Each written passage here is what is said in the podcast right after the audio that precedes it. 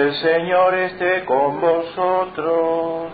Y con tu espíritu. Lectura del Santo Evangelio según San Juan. Gloria a ti, Señor. En aquel tiempo Pilato dijo a Jesús, Tú eres el rey de los judíos. Jesús respondió, ¿dices esto por ti mismo u otros te lo han dicho de mí? Pilato respondió, ¿acaso yo soy judío? Tus compatriotas y los sumos sacerdotes te han puesto en mis manos. ¿Qué es lo que has hecho? Jesús respondió, mi reino no es de este mundo. Si mi reino fuera de este mundo, mis partidarios habrían combatido para que yo no fuese entregado a los judíos. Pero mi reino no es de aquí. Pilato le dijo, entonces tú eres rey. Jesús respondió, Tienes razón, yo soy rey. Para esto he nacido y he venido al mundo, para dar testimonio de la verdad. El que es de la verdad escucha mi voz. Palabra de Dios. Gloria a ti, Señor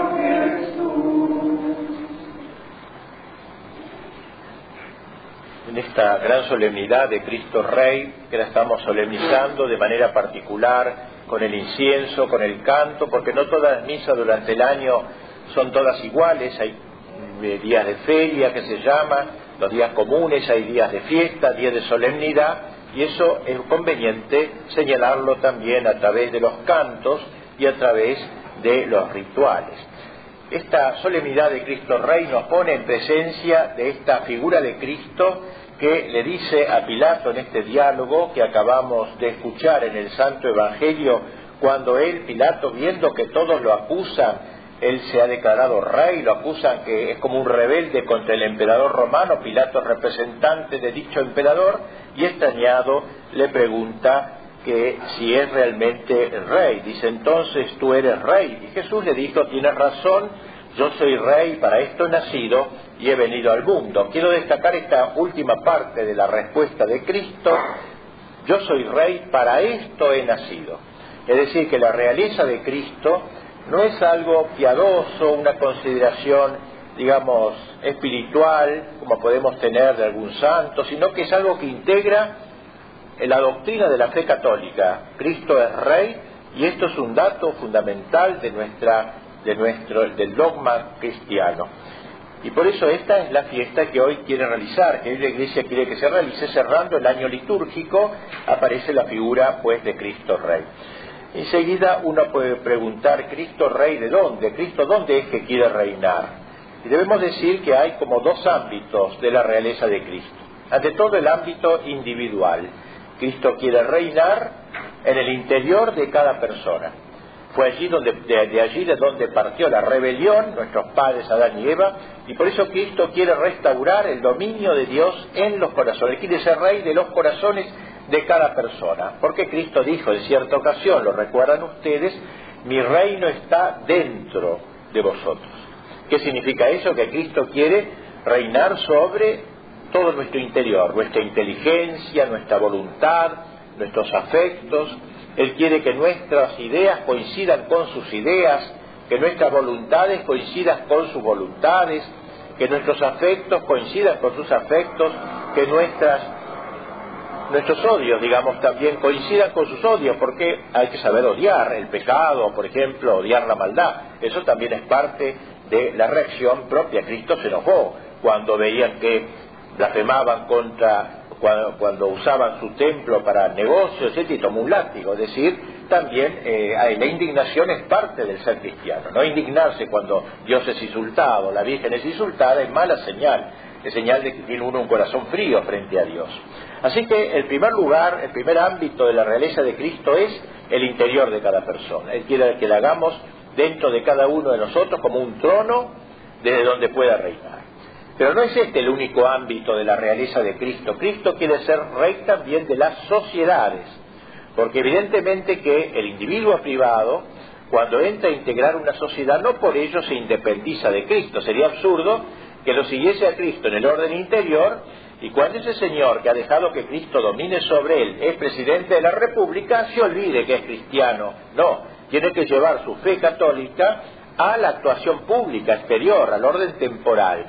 Y este pues es el segundo ámbito de la realeza de Cristo que dijo, también se me ha dado todo poder en el cielo y en la tierra. Es decir, Cristo es consciente y viene a instaurar su poder también en el orden temporal, en la política, en el arte, en la cultura, en la economía, en todas las actividades propias del hombre. Eh, este Cristo quiere reinar. Eh, eh, y por eso debemos distinguir en dos, cosas, dos cosas muy importantes para antes de seguir adelante. Tenemos que distinguir cristianismo de cristiandad. Cristianismo es el señorío de Cristo en cada persona. Cristiandad, en cambio, es cuando el, el Evangelio impregna el orden temporal. Es decir, impregna, como decíamos antes, la cultura, el arte, la economía, la política, el orden temporal. Cristianismo y cristiandad. Por ejemplo, en la China actual hay cristianismo porque hay muchos chinos que son cristianos, aunque estén perseguidos en campos de concentración, pero no hay cristiandad, ¿por qué? Porque el gobierno de allí, que es lo más importante del orden temporal, la forma política no es cristiano, sino marxista. No, no hay cristiandad, pero hay cristianismo, hay cristianos sueltos. Pues bien, el que la, eh, podríamos decir que el primer tiempo de la historia de la Iglesia hubo solo cristianismo, no hubo cristiandad. Por ejemplo, bajo el Imperio Romano. El Imperio Romano perseguía a los cristianos durante tres siglos y los llevaba al martirio. ¿Cómo iba a haber cristiandad si el orden temporal estaba en manos de paganos, de enemigos de la Iglesia? Pero había cristianismo, había cristianos sueltos, mártires muchos de ellos.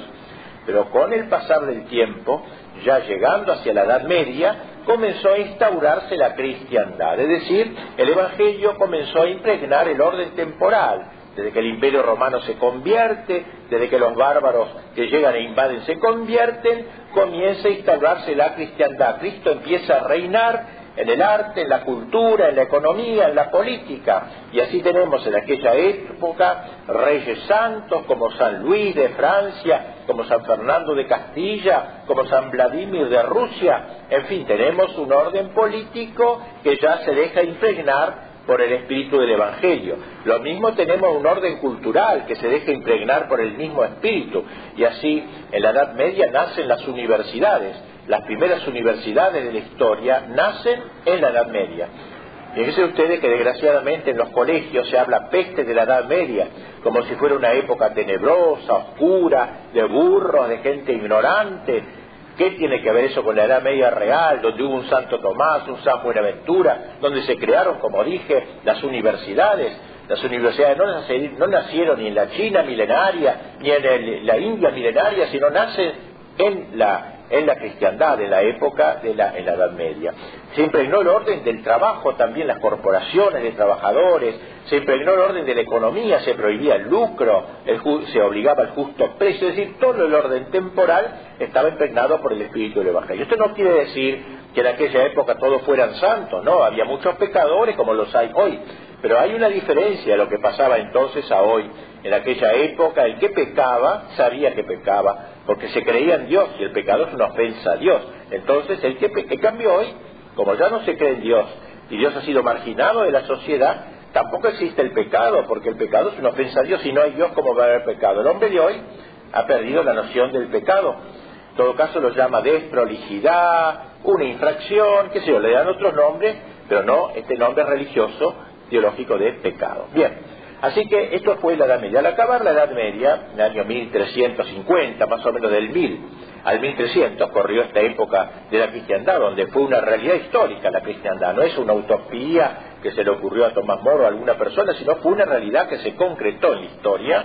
Comienza un proceso de apartamiento del cristianismo que dura hasta hoy y que tiene varios jalones. No tenemos tiempo, obviamente, aquí de exponerlos, pero sí una breve palabra. El primer, primer gran paso lo dio la Reforma Protestante. Lutero se separa de la Iglesia Católica. Lutero sigue creyendo en Dios, sigue creyendo en Cristo, pero no cree más que la Iglesia Católica es la Iglesia fundada por Cristo. Eso fue un garrotazo a la cristiandad, porque la mitad de Europa se separó de la obediencia al Papa. Luego, un segundo paso que se puede concretar en la Revolución Francesa. Allí se dio, se avanzó todavía más en el mal. No solamente se negó a la Iglesia católica como la verdadera, sino además se negó a Cristo como Dios. En todo caso se seguía hablando de Cristo, pero como un gran hombre, se seguía creyendo en Dios, eso quedó, la, pero en un Dios vago, vaporoso, como le llamaban los masones, el supremo arquitecto, una cosa lejana que nos hizo después nos deja trabajar como queramos en la vida, no un Dios que entra en la historia, en Cristo y en la Iglesia. Quedaba por dar un tercer paso y lo dio la Revolución Soviética, que negó a Dios mismo, manteniendo las anteriores negaciones a la Iglesia y a Cristo, niega a Dios. Saben ustedes que el marxismo no es solamente ateo, sino es antiteo, es decir, hace guerra a Dios. Por eso había organizaciones dentro del comunismo de jóvenes, dedicados, sobre todo de jóvenes, eh, a erradicar el nombre de Dios de la paz de la tierra y sobre todo de la juventud soviética, de la juventud comunista de Rusia. Así que tres pasos.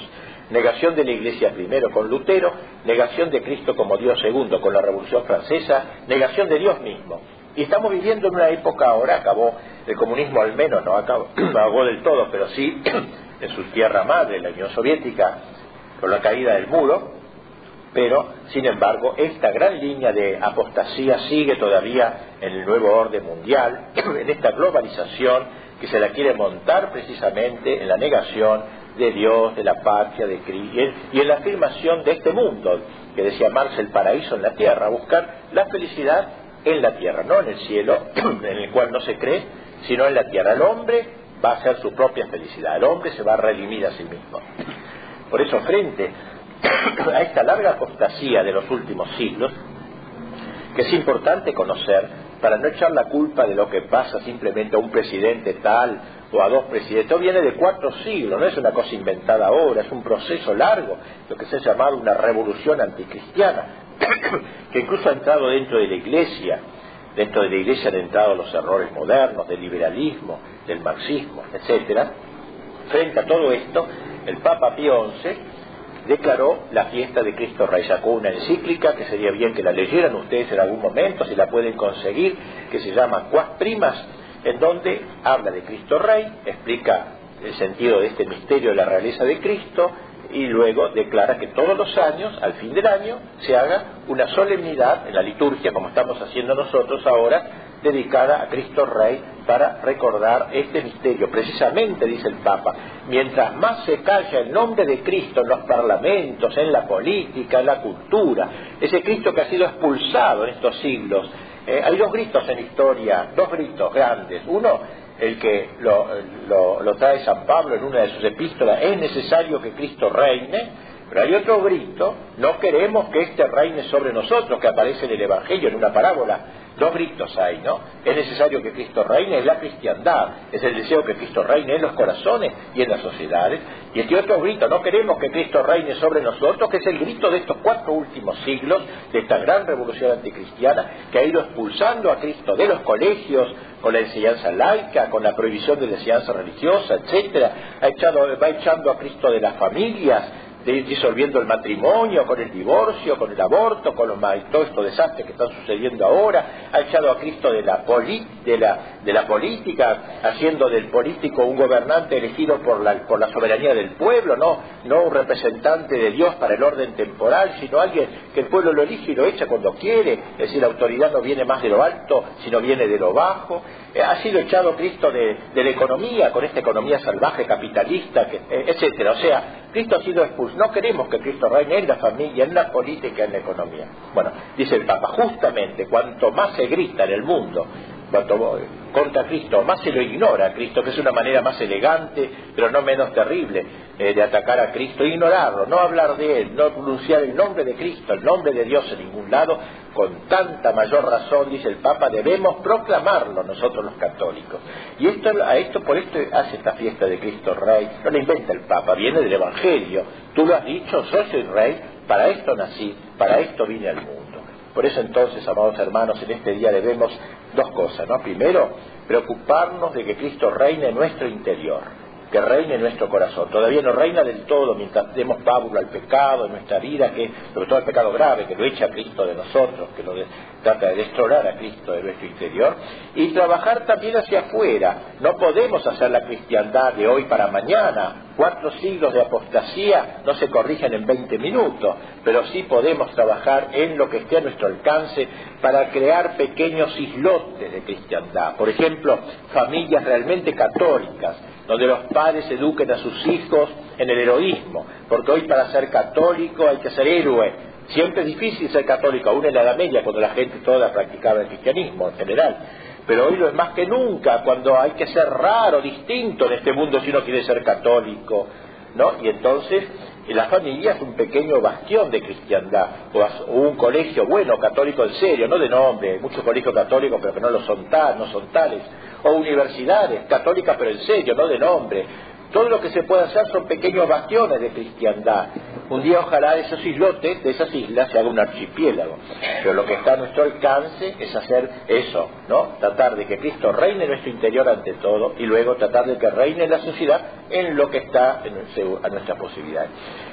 El día de nuestra muerte, el día de nuestro juicio, Dios no nos va a pedir cuenta de las victorias que hayamos tenido, pero sí de los combates que hayamos llevado delante. No nos pedirá cuenta de los triunfos, sino de las cicatrices que tengamos, que nos haya dejado este combate. Oremos, por eso hoy en la Sagrada Comunión, cuando recibamos a nuestro Señor, pidamos, pidámosle la gracia, esa doble gracia. Señor, viene en mi corazón, vienes a mi alma, que está en gracia, y reina siempre en mi interior. Que mis pensamientos sean tus pensamientos, mis afectos sean tus afectos, mis voluntades sean tus voluntades, de modo que me vaya acercando a poder decir un día aquella frase tan linda de San Pablo, ya no vivo yo, sino que Cristo vive en mí. En segundo lugar, Señor, te pido también que reines en la sociedad, que poquito a poco vayas apoderándote para redimirla, para salvarla, esta sociedad apóstata que te ha olvidado, y encender en lo que encienda Cristo en nosotros, ese Cristo que ha dicho no venía a traer fuego en la tierra, que al en nuestro corazón encienda nuestro corazón en el ardor apostólico, en el celo de las almas y en el amor a la salvación de los demás. Así sea.